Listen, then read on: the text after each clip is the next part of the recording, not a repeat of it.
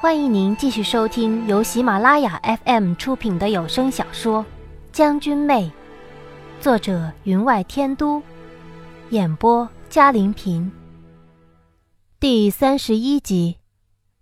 这热闹原本没有我们什么事儿的，何况我身边这位从小受礼教束缚，即使到了民风开放的西江几年，也没见他做过什么出格的事儿。想那年洛望谷一战，见西夷骑兵近五千人，全军上下同庆。小七他们在台下舞剑、划拳、抚琴，玩得极其开心。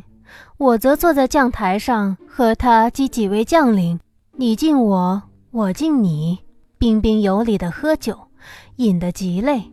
于是我忍不住找了个借口，从将台上下来了。跑到小七他们那里赌起了骰子，因赌输了，我被罚当众表演节目。于是，除了身上的铠甲佩剑和着周围人打拍子的声音，跳起了剑舞。其他将领和我一般想法，见我开了头，接二连三的有人找了借口下来，连我的老父都借口尿遁了。那马屁精曹德宝。因在战场中受了伤，没来参加庆功宴，自没有人陪他。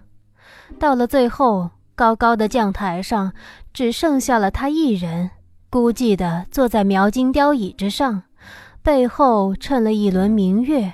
正所谓寂寞月中人，他也忍得住。那时我就想，也许他是一个最能耐住寂寞的人。正因为想不到，所以当他从座位上站起，大声的道：“拿笛来”的时候，我尚不知他要干什么。当我将嘴里的肉吞了下去，再一抬头，却发现他已跃上了舞台，加入了那一群狂欢跳舞的人群之中，而一杆横笛也递到了他的手上，悠扬的笛声从他嘴里溢出，他的脚下却和着拍子前进往复。面上银色的面具反射着舞台上的琉璃灯光，幻出银色的光芒。我手里的筷子跌在了地上。太阳没从西边升起吧？我看见他漆黑的头发从额头飘落，随着他身姿的摆动，在银色面具上浮动。转腰扭胯之间，健壮矫健的身姿引得台下人阵阵喝彩。舞台上地板被震得惊天动地的响，帷幕的流苏抖得如打了摆子。他的上身却极为平衡，手握了横笛吹奏，笛声激越，琴声苍凉，两相冲击，却如两军对垒，刀剑相击，把整个场子带上了另一个高潮。我从没想到他舞动起来，却也是如此的好看。像是在蓝天展翅的飞鹰，水里搏杀的蛟龙，森林里扑食的老虎。当然，后面一种残忍血腥了一些。我得承认，我看得目不转睛，只顾盯着他了，连桌上羊肉冷了都不知道。好不容易一曲终了，场上静了下来，他回到我的身边，我还沉浸于乐声之中。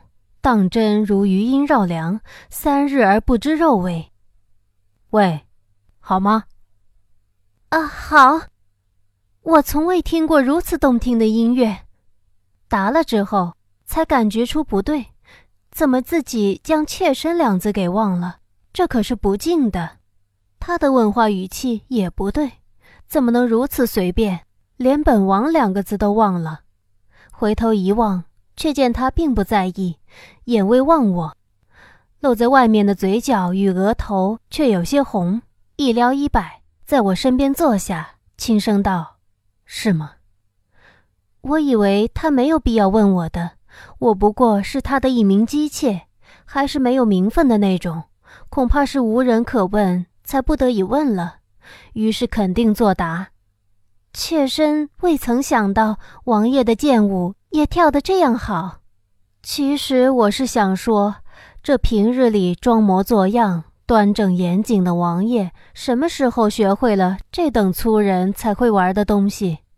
他咳了一声，未回答我，只把桌上的一樽酒饮了，又腰身笔挺地坐着了。看样子他挺高兴的，因为我看清了他眼里一闪而逝的笑纹。可怜的孩子，长这么大从没有过什么娱乐吧？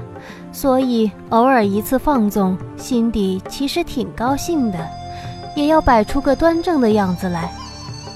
商团的人请客是不会问出处的，客人的身份也只有商团内一两名送出请柬的高层才知道。所以没有人知道这台下三百人是何种身份。所以，当那脸上俱是笑意的胖嬷嬷派了两个人提了壶美酒送到我们桌上，以感谢夏侯商带动全场的气氛，简直多谢他以笛声娱乐了全场的时候，我有些紧张，生怕被人认了出来。可身边的客人除了拍了拍巴掌，没有人有异样。我便放下了心，看来是他的面具起了作用。美酒摆在我们桌上，用透明的琉璃樽盛着，里面的液体灿如黄金，略一晃动便如熔金流动。同是琉璃制的磨砂塞子揭开，便隐隐有一股清香传出来，让我不由自主地吞了吞口水。是波斯陈年的黄金葡萄酒，可惜。这樽酒却被夏侯商放到了他的面前，自己倒了一杯，一仰头喝了。看来他不准备共享，我也没有什么立场去争。我可是时刻记着我妾婢的身份的。我只得从怀里拿了方锦帕，给他擦了擦嘴角的酒渍，这才是我应该做的。当然，心里自然是恨的，尤其是看到。那酒不一会儿就少了一大半之后，要知道，酒对我来说也如肉一般不可缺少。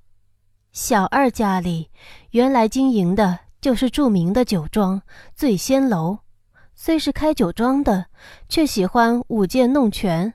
因其父和我父相熟，入伍之时便直接升为校尉，成为北斗七星之一。只是我一开始不知道。我父让他入伍，不光是因为父辈相熟，和我父相熟的人多了去了，为何只准了他入伍？更何况他家不过一个小小酒商而已。他练武虽刻苦，可骨骼纤细，武功不高，也没有什么天分。如果不是组了七星阵，在很多场战斗之中，他都会命丧当场。直至那一天，我才知道，为何父亲偏偏选了他成为七星禁卫之一。当我被人嫁出宅门，送上马车，而他穿了我的衣服，跪下向我拜别，嘴里道：“快走，将军。”那一瞬间，我才知道，父亲为何选了一位骨骼如此纤细的人入了七星卫。那一天。天空一望如洗，我被小七点了哑穴，混在断头台下的人群之中，依靠在小七的身上，看着小二跪在台上，从容地将打得面目全非的脸放在了断头台的木台上。他眯着眼望向一侧的时候，我敢肯定他看见了我，因我感觉到他无声地对我道：“将军。”斩头刀落下，他轻笑出声：“刀不够快，再来。”他是一个胆小的人，刚入伍时第一次杀人之后，一个人躲在帐篷里，三日不愿意出来，被其他六人嘲笑了差不多半年。可那一次，他的头被放在断头台上时，脖子与头相连的。只剩一层皮，却对那挥着刀的刽子手道：“刀不够快，再来。”不知为何，以后我每一次饮酒，无论多么甜美的酒，里面仿佛都有咸腥的味道，就如浓浓的鲜血。可我依旧爱饮。也许只有如此，才让我可以稍微忘记断头台下那释然的眼。当年那一场祸之后，醉仙楼也在建都消失了。您正在收听的是由喜马拉雅 FM 出品的《将军妹》。小二的酿酒技艺极高，惯会打破传统，无论什么东西到了他的手里，总能酿出好酒。所以他在的那几年，我跟他学了不少酿酒的秘诀。光是嘴上说说。嘴里品品的话，可真是名酿酒大师。舞台之上摆上了西域各国的酒，三年一度举行的猜酒送酒环节开始了。我其实很想上去迎上一两瓶的，要知道这些酒是从西域各国收集来的，中原可是见不到的，也没处去买。这些美酒不卖，只供人猜。酒瓶上写了所酿之酒的成分，以红纸覆盖。如台下人说出的答案和瓶上所写一致，这瓶酒便归此人拥有；如果自始至终无人猜出，那酒便收藏起来，以待三年之后再拿出来猜。因而嗜酒之人被弄得心痒难熬。更何况猜中十瓶之人，不但可以获得十瓶好酒，还可以获得席月姑娘之邀，和她对月饮酒，下棋论诗。席月姑娘可算得上此商团的花魁，兼跟着商团走南闯北，见多识广，每次来中原便露上一面，轻弹一曲，让无数人魂牵梦绕，三年又三年的等着她的到来。他每次轻弹唱曲，总以白纱遮面，无人能瞧出他的面容，也没有人知道他年龄几何，同样无人知道面纱之后的是不是同一人吧。黄金葡萄酒自是没我的份儿的，我眼睁睁地看着夏侯商将剩下的酒全倒入了杯中，还要体贴地帮他擦拭从银色面具边缘留在脖子上的酒。让我郁闷的是，留下的酒恐怕都可以装满一个小酒杯了。夏侯商饮得极为尽兴，酒品却是一如既往的好，无论醉与不醉，不过脸上微醺，眼眸深如潭水，仿佛带着悠悠冷意。所以我也看不出他醉了没有，只感觉他坐得更加端正了。台上一声锣响。只听见清脆铃声响起，耀眼生辉之间，映入眼帘的便是十名身着七彩孔雀衣裙的少女，头顶插了白色翎羽，从舞台一边鱼贯而入，站在每瓶酒的后边。这些便是试酒之女了，由她们仔细介绍每一种酒的出处、产地，再揭开瓶盖，让人闻香猜酒。这十名少女腰间系了一串精致小铃，腰身扭动之际，那小铃便叮当作响，寸许露在外面的细腰若隐若现，镶嵌了珠玉的肚脐便露了出来，反射台上的巨型红烛烛光，耀得人眼生花。天朝乃礼义之邦，哪里见过这样的装束？更见台上女子脸上虽然蒙了纱。但隐隐可见其面部轮廓，都是眼目深陷，肌肤如雪。一时间，台下鸦雀无声，只听见几声倒吸冷气的声音。我随便一望，便看见隔壁一位正在饮酒的客人，半张着嘴，来不及咽下的酒水便从嘴角流了下来；也有人半垂着头，摆出未到者的样子，不屑于看。却用眼角悄悄打量，我正看得有趣，却听夏侯商在一旁道：“你看什么？”我回头一望，才发现他的酒杯空了，正皱眉望着我，叫我给他斟酒呢。我拿起琉璃瓶，把最后一杯酒斟给了他，道：“王爷，妾身从未见过此等人物，确是与众不同，是吗？”他便抬起眼向台上打量，只是略望了一眼，便垂了眼。打扮确实不同。我想了想，用一副贤良淑德又有些吃味的口气道：“王爷若是看中了哪个，妾身倒不介意多个姐妹的。他将桌上酒杯一推，那酒杯便倒了，残酒撞在了酒瓶上，叮当作响。露在迎面具外的脸有些发青，我一怔，心里暗骂小七，也不知他从哪里找来的妇人，教的什么人情世故，白浪费钱了。还说这位妇人阅尽天下男人，是最了解男人心思的，特别是处在上位的男人，如此语气和口吻会让他如六月饮雪水般的舒畅。害得我练这样的语气，就练了差不多三日，白练了。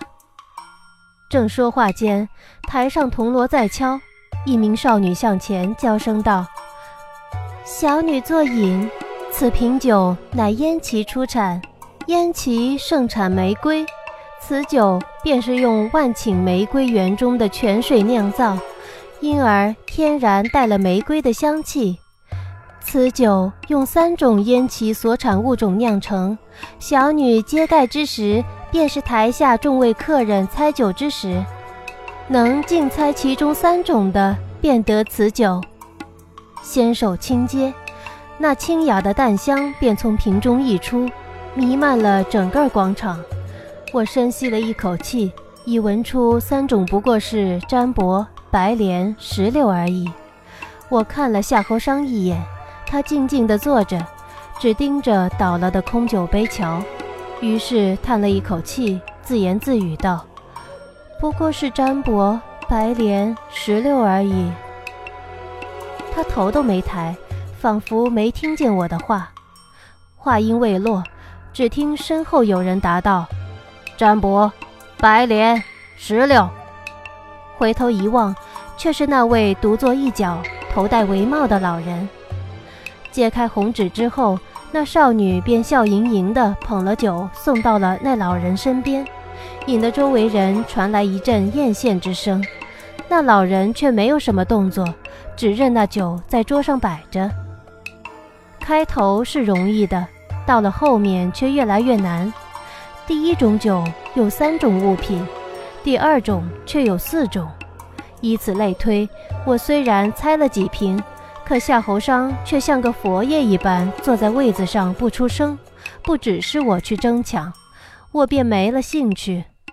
我只看着又有三瓶酒被送到了那老者的桌上，有两三瓶却是被另外的人得了，想是家里原就是做酒生意的。只剩下三瓶的时候，场上情形忽然紧张起来，因为人人都知道前面几瓶却是好猜的。后面三瓶却是有六年无人猜得出来了。那老者这时才略有了一些兴趣，坐得笔直，前肘靠在了桌面上，虽瞧不清脸，肯定也是双目直直地盯着的。你想赢那三瓶酒？良久没有出声的夏侯商忽然道：“我差点就破口而出废话了，可还是恭敬地答道。”既然出来了，这酒价值千金，王爷喜欢饮酒，妾身便想为您赢了来。你有把握？夏侯商侧头望着我，小麦色的左手托在银色面具上，白玉扳指轻碰银质面具，双眸反衬了舞台上射下来的灯光，亮得如台上少女肚脐上的碎钻，充满了同样的魅惑。听众朋友，本集的将军妹就播讲到这里，感谢您的收听，更多精彩有声书尽在喜马拉雅。半生一起，半世浪迹，遥想禅谷，煮酒一支江湖。他归经历，重游。